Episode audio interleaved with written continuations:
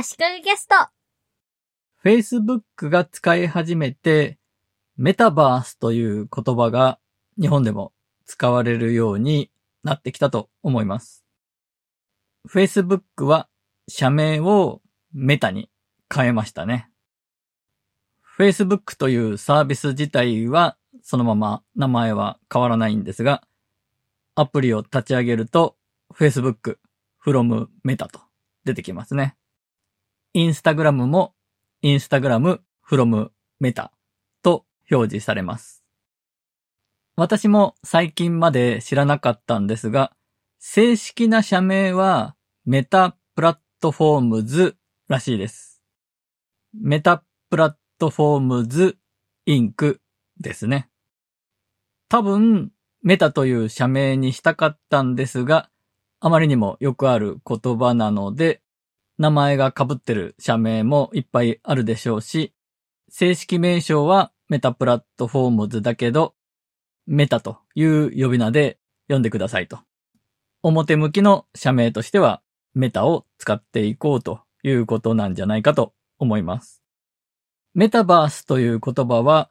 メタプラスユニバースの造語で、メタはより上位のとか、高次の、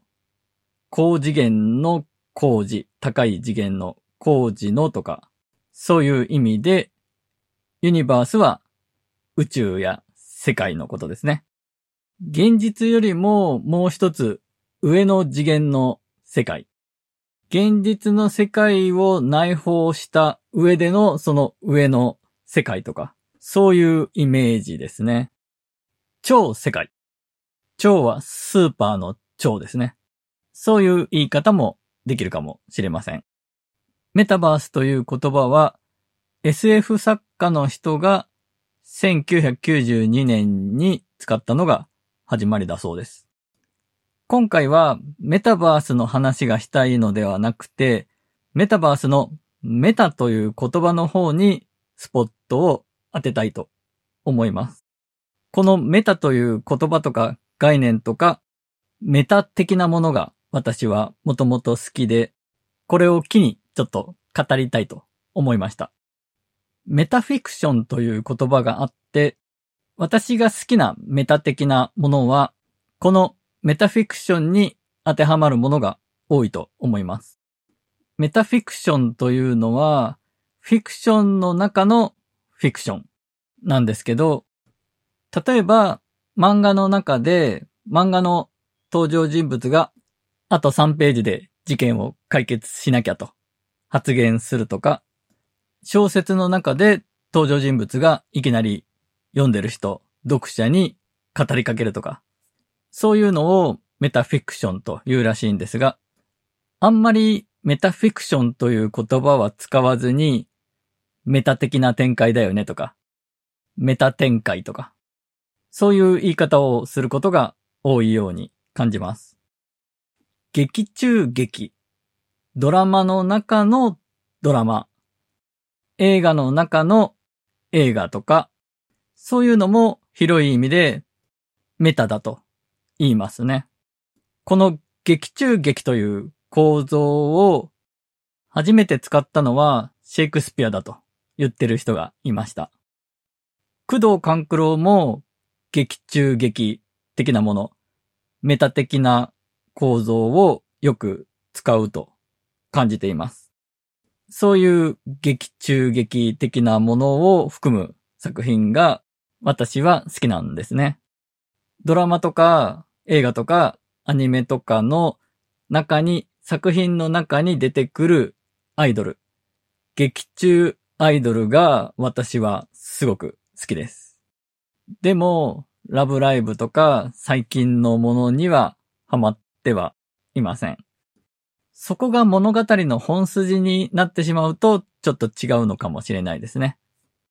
超時空要塞マクロスの林民名はすごく好きでした。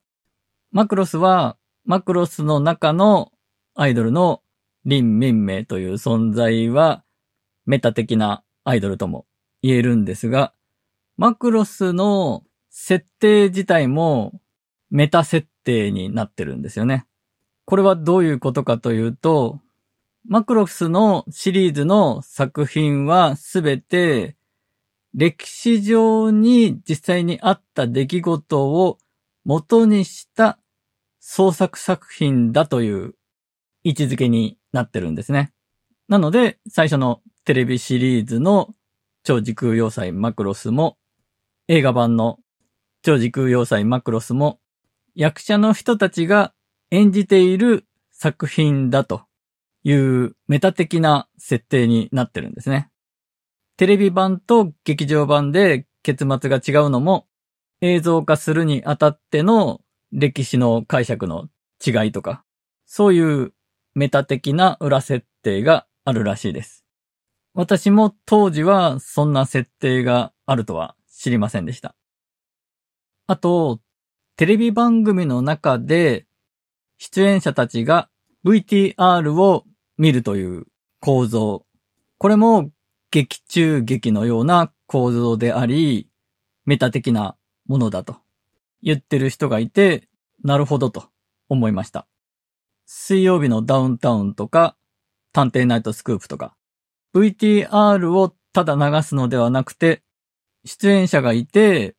出演者の人たちと視聴者である我々が一緒に VTR を見ているような構造になってますよね。このメタ的な構造が入ってる方が面白いということなんでしょうね。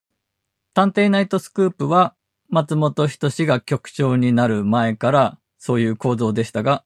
たまたま今挙げた水曜日のダウンタウンも探偵ナイトスクープも松本人志が関わってますね。そして大晦日恒例だった笑ってはいけない〇〇シリーズも VTR をそのまま流すのではなくて、スタジオにいつもの出演者たちが集まって VTR を見るという構造になっていて、そういうメタ的な構造になってる方が面白いと。松本人志は分かってるんだろうなと。この辺の話は受け売りですが、なるほど確かにそうだよなと。改めてメタ的構造の奥深さを知ったような気がしました。コロナ禍になる前まで同じ会社にいたメンバーで勉強会的なことをやっていたんですが、この勉強会を私はメタ的な視点での勉強会にしたいなと最初の頃言っていました。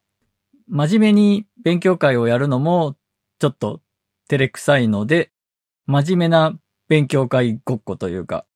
真面目に勉強会をやってる姿をメタ的な視点から楽しもうみたいな、そんなことを考えていました。また、松本人志関連ですが、滑らない話のような、わざと格式ばったような雰囲気の中で、真面目にプレゼンする。その姿をメタ視点で楽しむ。なんか装置を一個作るということですよね。これがメタなのか何なのかよくわからなくなってきましたが、滑らない話も、ああいう格式ばった装置の中で、ふざけた話をすると。中に一個装置を作っちゃう。劇中劇も劇の中に劇という装置をまた作ると。そういう構造がメタ的だということかなと思いつつ、強引ですが、そういうメタ的なものが私は好きですし、そういう意味でのメタという言葉がいろんな人に普通に通じるようになったらいいなということで、メタという言葉をあまり意識してなかった人へのメタ入門的な話になればいいかなと思っています。今回は以上です。